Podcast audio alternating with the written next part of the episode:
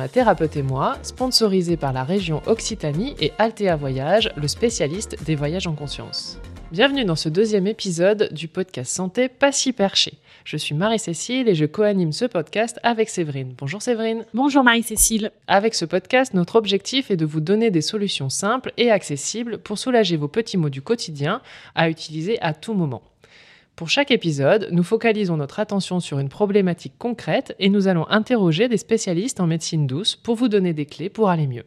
Alors Séverine, quel est le sujet du jour?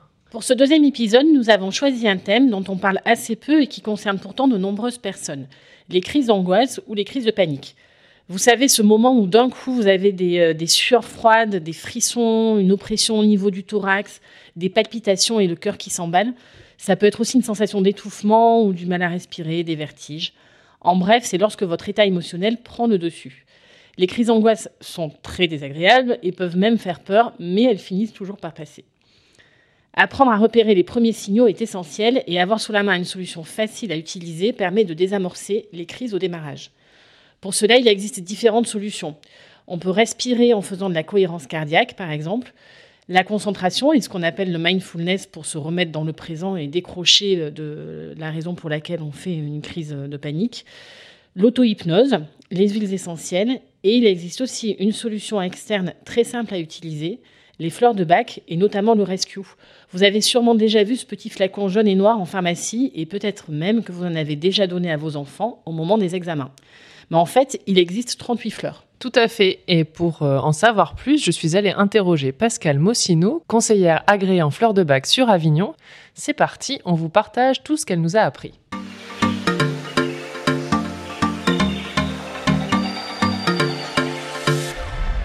Ma pharmacienne m'a dit que le rescue pouvait être une solution pour les crises d'angoisse. Eh bien, elle a raison. Le rescue est un mélange de 5 des 38 fleurs de bac. Il vient à la rescousse au moment de la crise d'angoisse, au moment de l'urgence en fait. Il permet d'apaiser les palpitations, les mains moites, l'angoisse ressentie et permet de retrouver ses esprits. Il suffit pour ça de prendre 4 gouttes du mélange directement dans la bouche ou poser sur les poignets, voire directement sur le plexus solaire, plusieurs fois jusqu'au moment où vous retrouvez vos esprits. Mais ça fonctionne comment alors les fleurs de bac? Qu'est-ce qui va se passer au moment où je vais mettre ces quatre gouttes dans ma bouche? Alors la prise des fleurs de bac permet un rééquilibrage émotionnel lorsque des sentiments et des comportements prennent trop de place dans notre quotidien.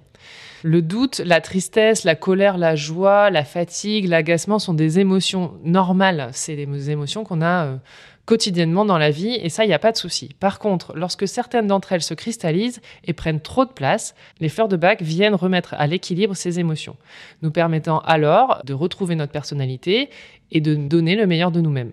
Pour ce qui est de la crise d'angoisse, euh, bah, c'est vrai que dans ces cas-là, les émotions prennent vraiment le dessus, et donc bah, les fleurs de bac peuvent permettre de redescendre un peu euh, ces émotions et donc calmer la crise.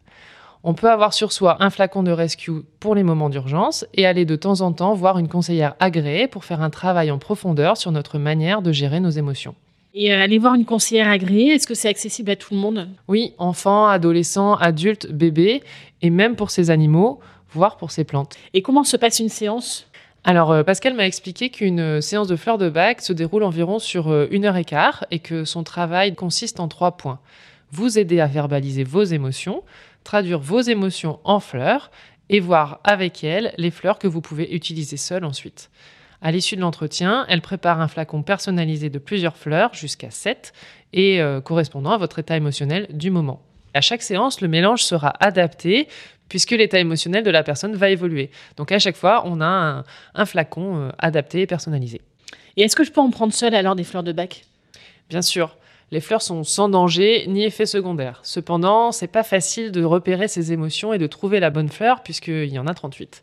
C'est intéressant de consulter un conseiller agréé et c'est important d'insister sur le fait qu'il soit agréé et formé par le centre BAC et de voir donc avec lui ou elle les fleurs que vous pouvez utiliser seul à la maison ou peut-être même vous former aux fleurs en assistant à des ateliers permanence agréés également par le centre BAC. Alors si j'ai bien tout noté, les trois points à retenir. Les 38 fleurs de bac ciblent toutes les émotions et participent à l'harmonie émotionnelle au quotidien. Le rescue est le remède d'urgence des fleurs de bac à avoir toujours sur soi. Ça fonctionne donc pour les crises de panique, mais aussi pour les brûlures, pour le mal de mer et tous les chocs, quels qu'ils soient. Et ça fonctionne très bien pour les enfants. Pour aller plus loin, aller voir un conseiller agréé permet de travailler en profondeur sur ces émotions pour mieux les gérer au quotidien. Un grand merci à Pascal Mossino, conseillère agréée à Avignon, de nous avoir aidés à préparer cet épisode.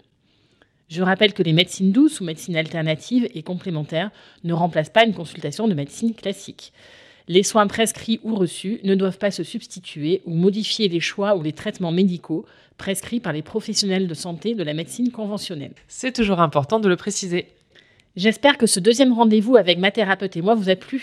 Oui, j'espère aussi. Et pour donner envie d'écouter la suite, je divulgue aujourd'hui le sujet du prochain épisode. Alors, la prochaine fois, on va vous chuchoter à l'oreille pour vous aider à vous endormir grâce à l'ASMR. Ça sera un bon complément à l'épisode d'aujourd'hui. Pensez donc à vous abonner au podcast pour ne rater aucun épisode.